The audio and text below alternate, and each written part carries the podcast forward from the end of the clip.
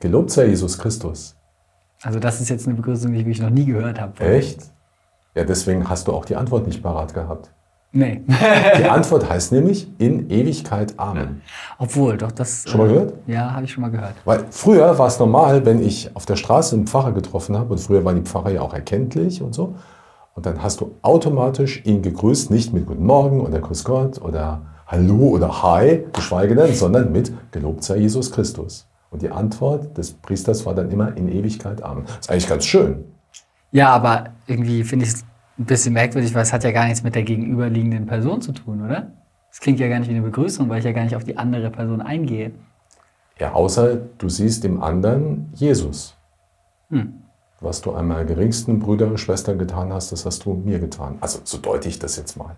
Aber viele, viele Jahrzehnte war das völlig normal, in katholischen Kreisen so zu grüßen. Auch gerade in einer Zeit, wo äh, die Kirchen noch voll waren und wo alles geflutscht ist, auch an kirchlicher Jugendarbeit und alle, die in einem Dorf gelebt haben, waren irgendwie bei der Jugendstunde. Das war völlig normal. So. Vor allem nach dem Krieg, ja, da waren die Kirchen voll, erzählen meine Eltern. Und es gab da einen Katholikentag 1948, also drei Jahre nach dem Ende des Zweiten Weltkriegs. Und da hat ein Jesuit namens Ivo Zeiger gesagt, und alle haben gedacht, hä? Er hat gesagt, Deutschland ist Missionsland geworden. Und was damals irgendwie total absurd schien, ähm, aber er hat schon tiefer gesehen. Er hat gemerkt, die Leute gehen wie aus Traditionsgründen in die Kirche und äh, weil die anderen komisch schauen, wenn sie sonntags zu Hause bleiben. Er hat damals schon geahnt, dass einfach zu wenig äh, katholische, evangelische Christen aus Überzeugung dabei sind. Ja. Sondern einfach nur das machen, was man so macht. Es waren halt noch viele Leute dabei, aber es war an vielen Stellen vielleicht kein lebendiger Glauben mehr. Und ein Glauben, der nicht lebendig ist, der stirbt halt irgendwann auch. Ja. Das ist der Punkt. Also du machst äußerlich was, aber innerlich bist du nicht dabei und hast keine persönliche Beziehung zu Jesus. Und was jetzt 1948 noch ein bisschen, wie sagt ihr, ein bisschen weird war, passt das? Ja, schon.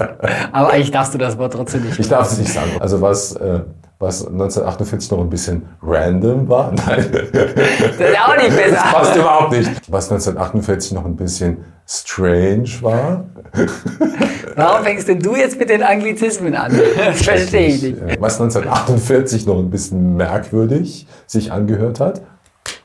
Jetzt freust Da du ist dich. ein Wort, Volker. Merkwürdig, das ist mein Wort. Ein Wort für einen Mit-50er. Ja, vielen Dank.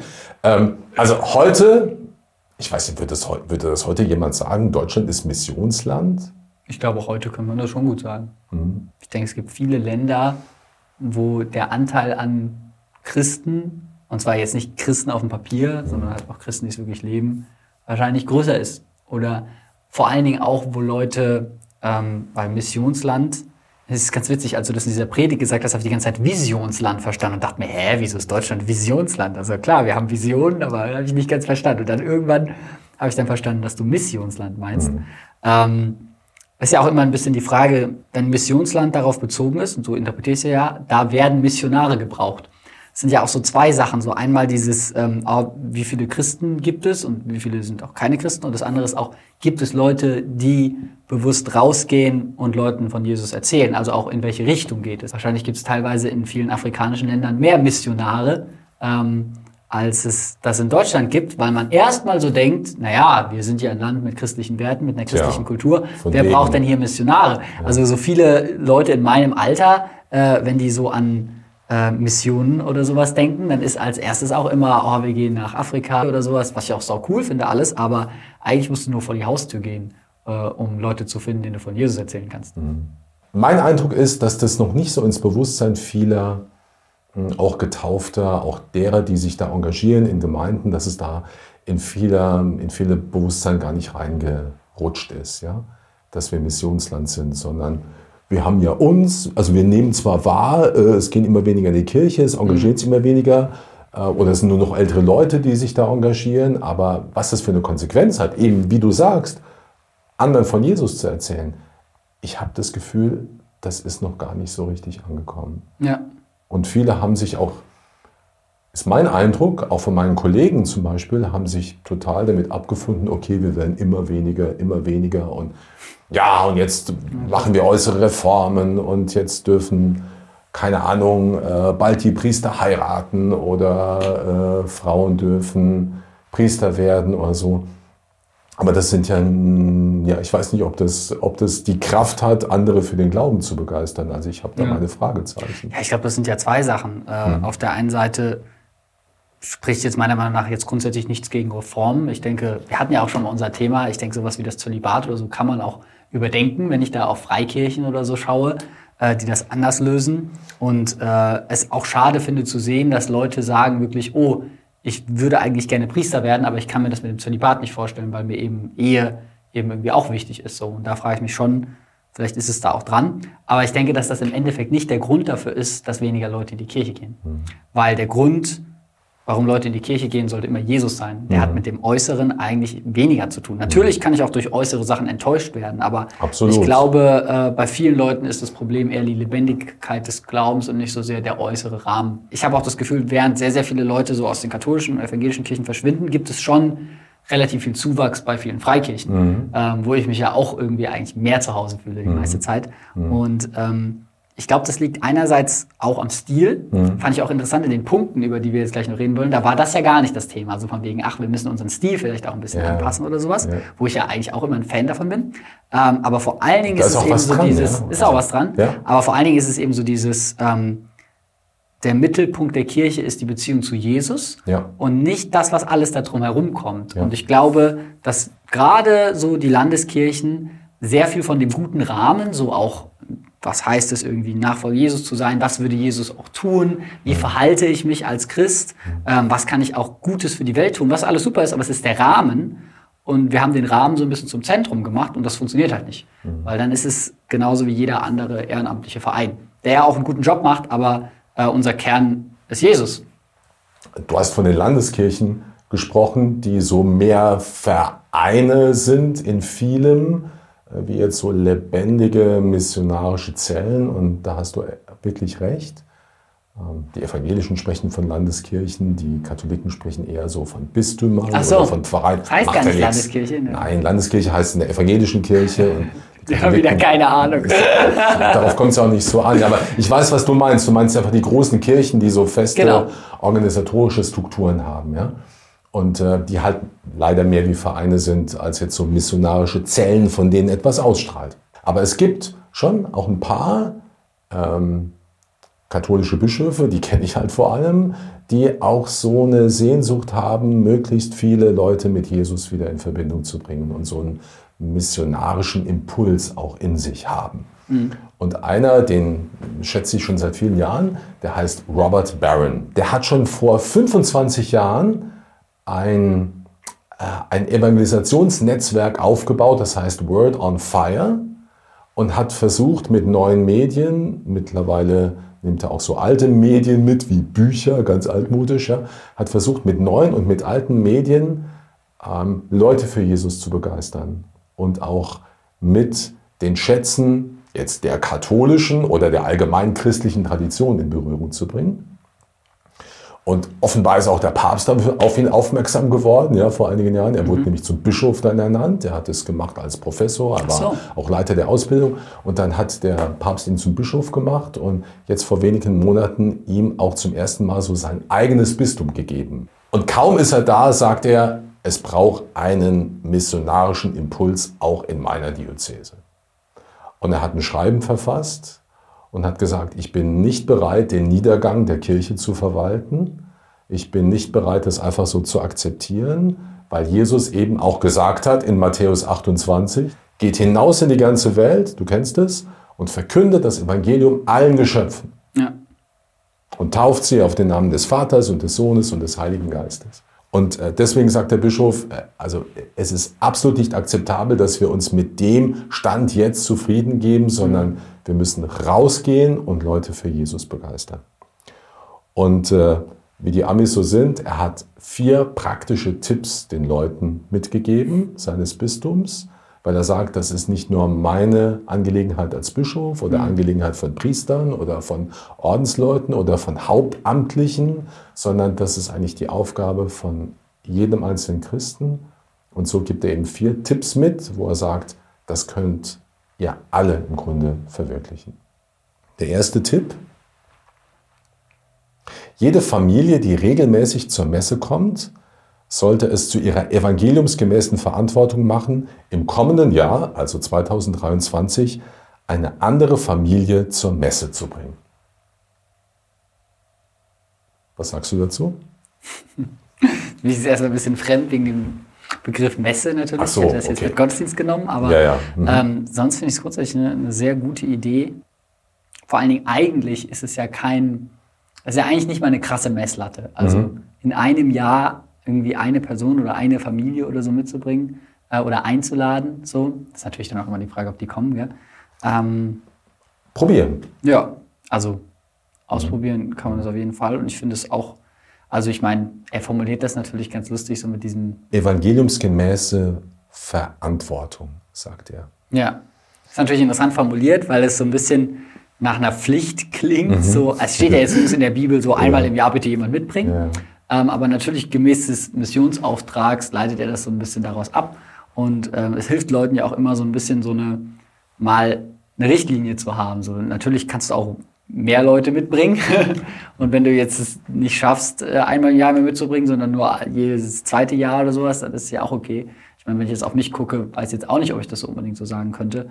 Ähm, aber äh, ich glaube, wenn man die Möglichkeit hat, äh, und Leute in seiner Umgebung kennt, die man gut einladen kann, dann ähm, ist auf jeden Fall eine gute Idee, darauf Ausschau zu halten. Und gerade wenn man sich halt das so ein bisschen so vornimmt, dann hat man vielleicht auch nochmal einen sensibleren Blick dafür, ähm, hey, die Person könnte ich doch mal ansprechen oder mal einladen. Ja.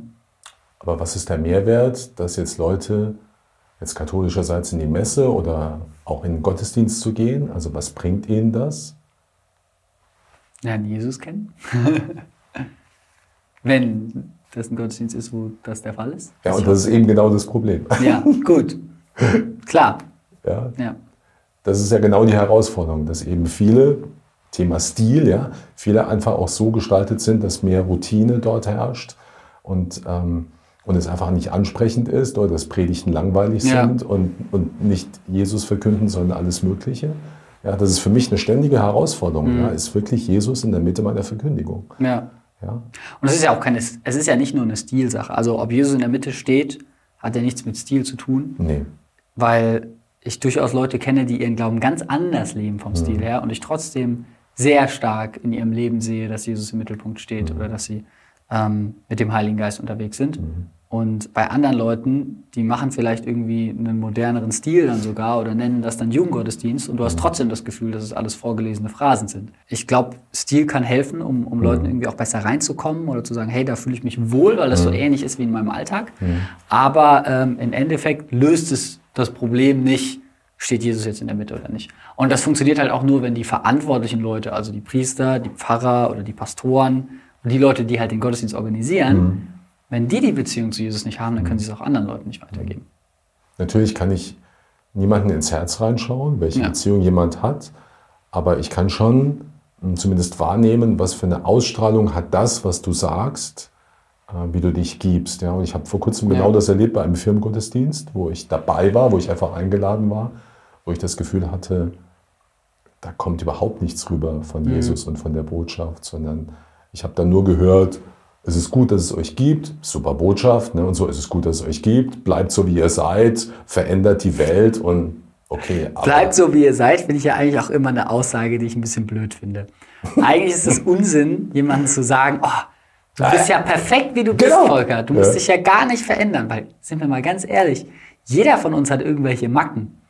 Und das ist eigentlich ja auch nicht die Aussage des Evangeliums, ist nicht, du bist perfekt, so du, wie du bist, bleib einfach so. Die Aussage ist, du bist so geliebt, wie du bist und wertgeschätzt, Patrick, super, sehe ich genau. aber trotzdem gibt es viele Sachen an dir, die ich, also ich, wenn ich jetzt Jesus wäre, dass ich sage, hey, ich möchte dich gerne verändern, ich möchte dich gerne formen in meinem Bild, so ich mich dir vorgestellt habe, weil das mein Plan ist. Und am Ende wird es dir damit sogar besser gehen, weil ich besser weiß, wie es am Ende aussieht, als du es weißt. So. Und äh, deswegen diese, die Aussage ist immer so nett gemeint, ich Ja, ja, so, ja. bleib so wie du bist, du bist so toll wie du bist. Ja, ja. Es ist, ist ja auch grundsätzlich so. so. Jesus liebt dich auch wie du bist, aber nicht alles an dir ist wunderbar. So, es gibt Sachen, an denen du arbeiten kannst. So, ja? Ja, also ich stimme dir absolut zu. ja. Also wo es nicht weh tut, dass du mir das jetzt so direkt sagst. Voll geil, es tut mir leid, du bist nicht perfekt. Nein, ich wollte es immer sagen. Ich wollte, nicht. ich wollte den Eindruck erwecken. Ja. Nein, aber darum geht's, ja. Kehrt um und glaubt an das Evangelium. Ja, also denkt um, haltet euch nicht mehr für perfekt, aber glaubt daran, dass Gott euch so liebt, wie ihr seid, aber Mhm. er liebt, er liebt euch so sehr, dass er eben nicht will, dass ihr so bleibt, Bleibt, wie, ihr, genau, wie ihr ja. seid. Ja? Also das finde ich einfach, da, da kommt es gut zusammen. Mhm. Und hoffentlich erleben die Leute, ähm, die da zur Messe oder zum Gottesdienst eingeladen werden, genauso eine Botschaft. Ja. Ich brauche Leute, die andere Menschen zum Gottesdienst einladen. Und ich brauche Leute, die den Gottesdienst so gestalten, dass man dann tatsächlich eine Begegnung mit Jesus hat. Ja. Wenn ich das eine nicht habe, funktioniert es nicht. Wenn ich das andere ich habe, funktioniert es auch nicht. Der zweite Tipp finde ich sehr interessant. Ähm, der zweite Tipp ist für die Ausbreitung der Kirche zu beten. Immer gut. Die Heilige Schrift, so schreibt er, sagt, dass nichts Großes jemals ohne Gebet erreicht wird. Ja? Bittet also den Herrn eindringlich, inbrünstig, ja hartnäckig, seine verstreuten, seine verirrten Schafe zurückzubringen. Ähm, beten ist immer gut. Und ich muss auch selbstkritisch sagen, dass ich in dem Anliegen äh, auch nicht oft genug bete, weil ich immer denke, ich muss tun, ich muss Ideen entwickeln, ich muss die Gottesdienste attraktiver gestalten, ich muss auf Leute im Wallfahrtshof zugehen äh, und sie ansprechen, statt zu sagen, okay, Jesus, mach du, weil du musst ja die Leute auch vorbereiten, innerlich, dass sie offen sind für die Botschaft. Das ist ja nicht nur mein Tun. Ja. Ja.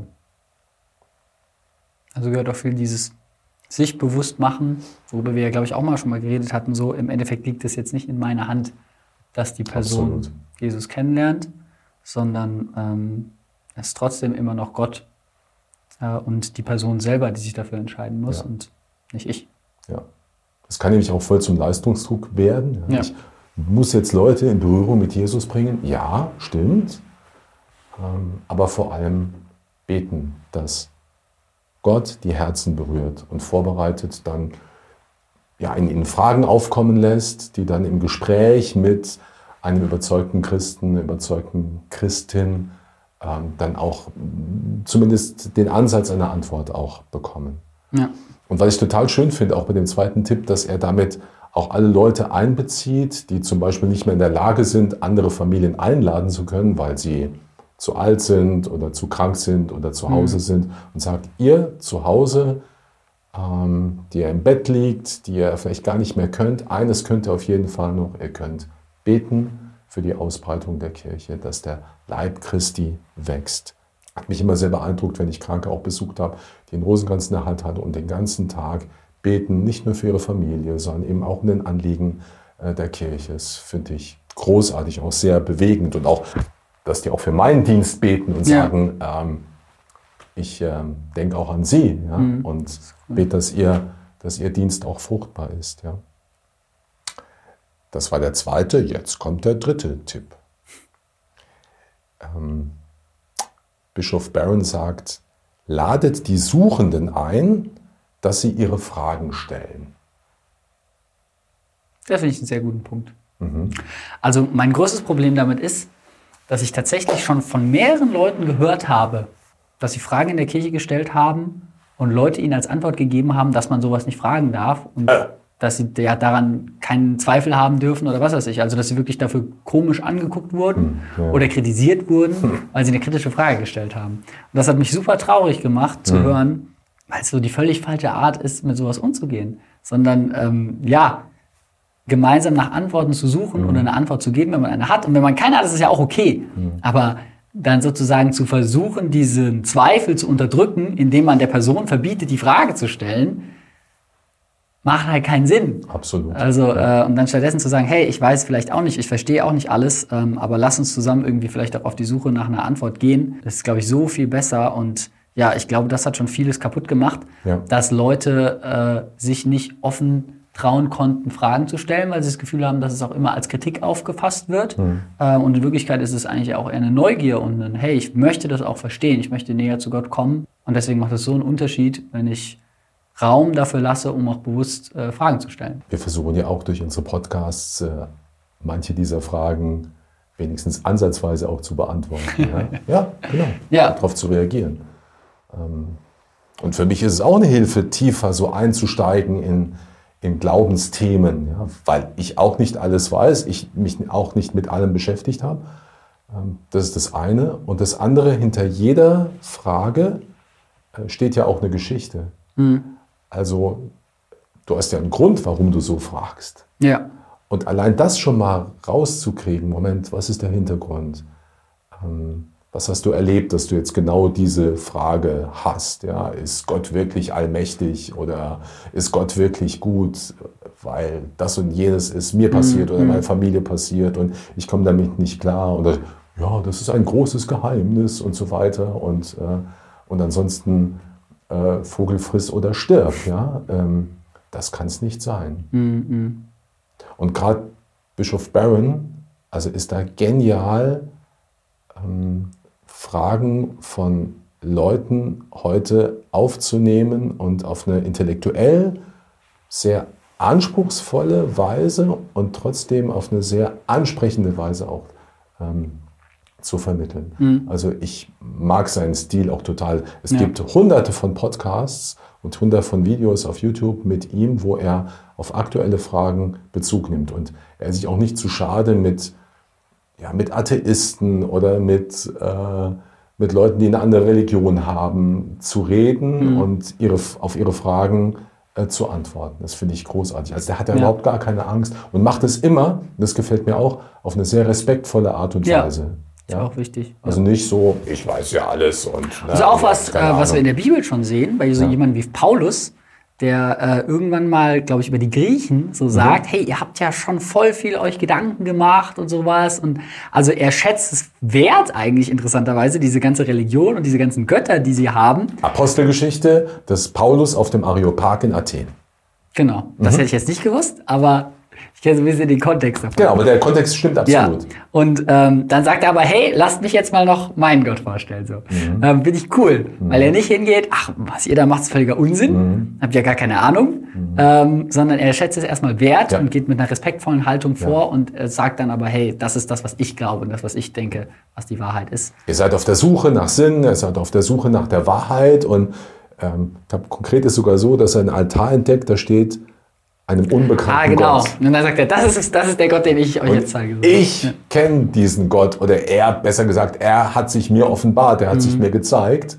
Ja, es ist nämlich äh, der Gott Jesu Christi. Ja. Und in so einer Situation sind wir heutzutage ja auch sehr oft, dass wir Leute sehen, die auf der Suche sind eigentlich nach mhm. einem Sinn in ihrem Leben, mhm. nach irgendwas Geistlichen, Spirituellen, mhm. weil ich glaube, dass schon viele Leute mhm. sich denken, irgendwie muss ja schon mehr dran sein, irgendwie muss es ja einen Grund geben, warum ich hier bin. Ja. Und es ist nicht nur dieses, ich bin jetzt hier, um jeden Tag zu essen, mich ein bisschen zu unterhalten, wieder schlafen zu gehen und dann am Ende noch möglichst viel Geld zu machen oder sowas. Genau. Ähm, das erfüllt ja Menschen nicht. Und da können wir uns voll abgucken, glaube ich. Und was ich noch so einen wichtigen Punkt finde, ist, auch wieder zu diesem Thema Fragen stellen. Mhm. Ich glaube, wir können Menschen wirklich klar sagen, dass es vollkommen okay ist, mal Sachen nicht zu verstehen, mhm. Gott zu sagen, dass man Sachen nicht versteht, ja. Gott auch zu sagen, dass man wütend oder traurig oder verletzt wegen irgendwas ist Voll. und nicht zu denken, oh, das darf ich ja so jemandem gar nicht sagen, weil er ja viel zu krass und viel zu heilig. Klar ist Gott super heilig, aber er kommt damit klar, dass wir unser Herz vor ihm ausschütten und auch mal sagen, mir geht das auf die Nerven. Und ähm, das sehen wir ja auch schon die ganze Zeit in der Bibel mit David. Mhm. Also die Sachen, die David teilweise in den Psalmen so raushaut, wenn du die in der Kirche sagen würdest, weiß nicht, ob manche Pfarrer dich auch einfach rausschmeißen würden. Mhm. Finde ich voll interessant, dass er da so offen und ehrlich ist und wir häufig, ähm, oder zumindest habe ich das gehört von Leuten, äh, da auch wirklich Leute in der Kirche sind, die sagen, oh, das darfst du ja gar nicht so sagen. Ähm, das ist viel zu kritisch oder sowas. Und eigentlich, wenn wir in die Bibel schauen, sehen wir viele Leute, die mit Gott ringen, mhm. ihn anklagen, mhm. verletzt sind und dadurch aber noch wieder Trost finden, weil sie merken, okay, Gott äh, ist doch immer noch da und interessiert sich doch immer noch mhm. für mich, auch wenn ich das und das vielleicht nicht verstehe oder mhm. zum aktuellen Zeitpunkt nicht verstehe. Mhm. Also Gott hat total um es im Bild zu sagen, hat total einen breiten Buckel. ja, also der erträgt unendlich viel. Er erträgt auch meine und deine Fragen, ja sogar meine Fragen. sogar deine Fragen, obwohl sie so kompliziert sind. Also kompliziert, genau. Bischof Barron schreibt auch, ja, ähm, fragen Sie diejenigen, die sich von der Kirche losgesagt haben. Die gibt es ja auch, die gesagt haben, ich möchte mit, mit Glauben nichts mehr zu tun haben oder auch mit der konkreten Kirche nichts mehr zu tun haben. Fragen Sie diejenigen, die sich von der Kirche losgesagt haben, warum sie nicht mehr in den Gottesdienst gehen. Sie werden überrascht sein, wie bereitwillig sie es ihnen sagen. Und dann kannst du darauf reagieren, mhm. für den Fall. Oder was verändern vielleicht daran. Einen anderen Eindruck, indem du die da auch nicht dann zulaberst mit Argumenten, sondern einfach nur hörst und darauf eingehst ähm, und Rede und Antwort stehst, so wie es ja auch im ersten Petrusbrief heißt. Ne? Genau, ich denke, deswegen macht es auch einen großen Unterschied, Natürlich ist erstmal die Beziehung mhm. so das Wichtigste, aber ich finde, es macht schon einen großen Unterschied, wenn man auch wirklich Bescheid weiß, was mhm. man glaubt, das mhm. argumentieren kann und ein Wissen dahinter steckt. Äh, weil erstmal, glaube ich, gibt es einem selber auch eine Sicherheit. Ähm, klar, im Endeffekt, denke ich, basiert Glauben trotzdem sehr viel auf Erfahrung. Aber äh, auch wenn ich mit anderen Leuten darüber rede, ähm, macht es einfach einen Unterschied, wenn ich auch mit ihnen ja, die Möglichkeit habe, darüber zu reden und nicht nur sagen kann, ich glaube und das war's und das baut auch nichts auf. Und ähm, ich kann auch mit anderen Christen darüber reden, was sind Gemeinsamkeiten, was sind Unterschiede, die wir haben mhm. und äh, auch um Sachen ringen und gucken, mhm. wo kommen wir da gemeinsam hin. Äh, weil es ist eben dann doch nicht ganz so einfach, dass man einfach nur sagen kann, ich glaube an Jesus und der Rest ist egal. Äh, weil da kann man sehr viel durcheinander bringen. So. Und deswegen gibt es ja auch die Bibel. deswegen gibt es die Bibel, deswegen gibt es auch Gemeinschaft ja, mit anderen Christen zusammen in der Kirche. Ja, genau. Ja. Der vierte Tipp. Das ist der letzte, oder? Das ist der letzte. Und der ist äh, ein bisschen überraschend für mich gewesen, nämlich seid freundlich. Fandst du überraschend? Ja, total. Okay, ich fand es ziemlich gut, dass der da drin ist. Ich finde es auch gut. Auch gesagt. Wirklich? Mhm. Und zwar vor allen Dingen, wenn ich ins Internet gucke tatsächlich, mhm. aber auch durchaus vor Ort, mhm. weil ich es äh, krass finde, wie sehr äh, Christen zu Nichtchristen, aber vor allen Dingen auch Christen untereinander, mhm. sich teilweise anfeinden und auch was für Worte sie dafür benutzen. Also ich bin grundsätzlich ein totaler Freund von Diskussionen mhm. und ähm, über Themen irgendwie auch zu gucken, was ist unsere Gemeinsamkeit, was sind die Unterschiede, worüber muss man vielleicht auch reden und sowas. Mhm. Gar nicht, dass man dem jetzt komplett aus dem Weg geht und sagt, ich will gar keine Konflikte mehr mit jemandem, weil das ist auch wichtig, darum zu ringen, auch um Wahrheit zu ringen. Aber äh, in welcher Art und Weise das passiert, in welchem Ton, finde ich manchmal sehr erschreckend. Also wenn ich so überlege, im Endeffekt ist es dein Bruder oder äh, mhm. deine Schwester im Glauben ja. und so wie du die jetzt gerade da äh, behandelst, das ähm, kann ich mir nicht vorstellen, dass es Jesus gefällt. Und dann gerade noch mal zu dem Punkt, wenn es nicht Christen sind, ist dann noch mal krasser. Also äh, Jesus ist nie hingegangen und hat Leute, die ihn oder, oder Gott nicht kannten oder weit weg von ihm waren, verurteilt und ihnen erstmal gesagt, wie schlecht sie gerade alles machen, was sie machen. Wenn überhaupt, hat er den Leuten gesagt, die meinen, sie würden alles richtig machen. Ja. Aber äh, nicht den Leuten, die weit weg waren und nicht den Leuten, die, denen auch oft bewusst war, ich habe was falsch gemacht. Mhm. Und ähm, ja, deswegen fand ich das einen sehr guten Punkt. Ich glaube, das macht einen riesen Unterschied, weil durch uns erkennen Menschen Jesus. Ja. Das können sie aber auch nur tun, wenn wir uns so verhalten, wie Jesus es getan hätte. Ja. Und ich weiß, oder ich bin mir sehr sicher, dass Jesus nicht durch die Gegend laufen würde und irgendwelche hässlichen Kommentare zu anderen Christen oder zu Nichtchristen ja. auf YouTube schreibt und ihnen sagt, wie blöd sie doch sind und dass ihre Meinung ja gar keinen Sinn ergibt. Ja. Genau die Beobachtung macht auch Bischof Barron der ist ja eben sehr, sehr unterwegs auf den sozialen mhm. Medien und sagt, schon ein flüchtiger Blick, er redet jetzt nur von den katholischen sozialen Medien, schon ein flüchtiger Blick auf die katholischen sozialen Medien offenbart eine Fülle von unausstehlichem Verhalten. Viele, viel zu viele scheinen darauf bedacht zu sein, ihre eigene Korrektheit zu propagieren, mhm. sich auf engstirnige Themen zu konzentrieren, die für die meisten Menschen unverständlich und irrelevant sind. Ja, weil das so ja. richtig so, so Insider-Themen sind. Ne? Mhm. Also so katholisch gibt es das unglaublich viele. Ja, ja so in, in welcher Sprache wird die Messe gefeiert? Ich liebe auch Latein, ja, aber. Ich wäre für Französisch. ja, aber das ist für viele ist das Allerwichtigste. Oh, welche Gewänder hat der Pfarrer wann an und so und Also das, das, ist, das ist sowas von achtrangig, ja. Also jetzt eben äh, so. Selbst bei wichtigen Themen, warum kann ich das nicht auf eine Art und Weise diskutieren, wo ich die andere Person und ihre Meinung trotzdem wertschätze und respektiere? Selbst wenn ich sie für totalen Quatsch halte. Ja, Aber das muss ich ja nicht auf die Art und Weise ausdrücken. ja, Ich kann das ja auch respektvoll machen. ja. Ich glaube, das macht einen sehr großen Unterschied. Ja. Auch eben in der Art und Weise, wie Nichtchristen das wahrnehmen. Also, weil wer möchte denn auch Teil von einer Gemeinschaft sein, die sich permanent nur doofe Sachen an den Kopf wirft? Hast du mal von den Fokusmissionaren gehört? Das ist ja so eine Gemeinschaft von, von jungen Leuten, die auf den Campussen evangelisieren, aber jetzt nicht indem sie dastehen und predigen, sondern sie bauen zuerst mal Beziehungen auf. Ganz absichtslos auch, zuerst mal. Freundschaften knüpfen sie, aber wenn sie dann mit Leuten näher in Kontakt kommen, outen sie sich natürlich auch als Christen ja, und stehen dann zur Verfügung für Gespräche. Und das ist genau dieser Ansatz durch Freundschaft. Also erstmal Beziehung aufbauen und dann auf dieser Beziehung aufbauend das Evangelium verkündend. Und das finde ich total einen guten Ansatz. Das braucht auch wieder ziemlich viel Zeit und Ja. Geduld ja, und warten können und die Leute nicht überfordern, weil manchmal, manchmal geht mir es dann auch ehrlich gesagt zu schnell, wenn die Leute dann so zu schnell von Jesus erzählen und das ist dann für Leute, die nicht aufgeschlossen sind, ähm, völlig abschreckend, weil sie denken, am Ende haben sie mich nur instrumentalisiert. Mhm. Genau. Ja, und dann können sie zu, in ihre Kirche gehen. Das ist eigentlich so ein bisschen Gemeinde das Ding. Ich habe wieder jemanden, Ja. äh, da hat jemand sein Leben Jesus übergeben. Ja, huh, ja, Das ist so ein bisschen weiter. das Ding zum ersten Punkt mit den einmal im Jahr. Wo das zu so einem Ding wird mit, oh ja, okay, check, für das Jahr bin ich fertig. Genau. Also stell dir mal vor, wie sich die andere Person da fühlt, wenn sie das mitbekommt. So.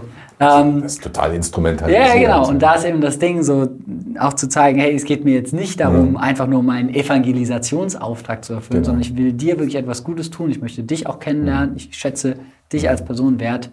Ähm, ich glaube, das macht auch einen riesen Unterschied. Der Bischof Barron endet so, verkündet den Herrn Jesus Christus allen Völkern und beginnen wir mit unseren eigenen Gemeinden, unseren eigenen Familien und geben wir uns niemals zufrieden mit der Aufrechterhaltung des Status quo. Also ist da sowas wie eine Leidenschaft in mir, dass die Leute Jesus kennenlernen in aller Freiheit, aber mit viel Entschiedenheit und Leidenschaft auch von mir. Ja, und da kommt es halt dann voll auf die eigene Beziehung zu Jesus auch an, die ich pflegen muss. Weil wenn ich das die ganze Zeit auf einem Level lasse, bedeutet das eigentlich eher irgendwann, dass es zurückgeht und ich muss immer wieder auf mich selber achten. Bin ich da noch dran? Habe ich diese Leidenschaft noch? Oder geht bei mir selber gerade eigentlich eher das Feuer aus? Weil dann kann ich andere Leute auch nicht damit anstecken. Nur wer selber entzündet ist, kann auch in anderen ein Feuer entfachen. Amen. Also sage ich diesmal nicht Servus, sondern feuerfrei. Feuerfrei. Das habe ich jetzt nicht erwartet. Feuerfrei.